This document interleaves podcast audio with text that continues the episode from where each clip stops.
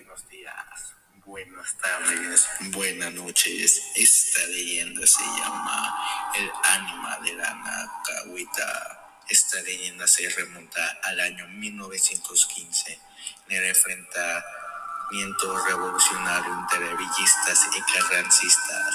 La leyenda surge porque en ese hecho hubo mucha mortandad entre las víctimas quedó un soldado en sepulto de nombre Roberto Cisnero Jaramillo a la vera del camino real.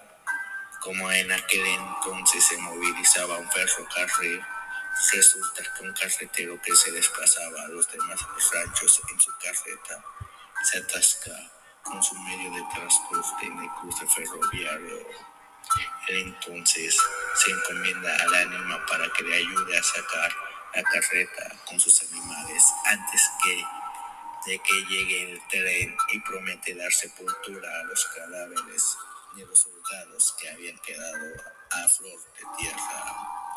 Así comienza esta leyenda de terror mexicana en donde el ánima de la Nacahuita, que siempre estaba florida, aunque el verano fuera seco, el carretero hizo la tumba de piedra del soldado que había quedado en sepulcro.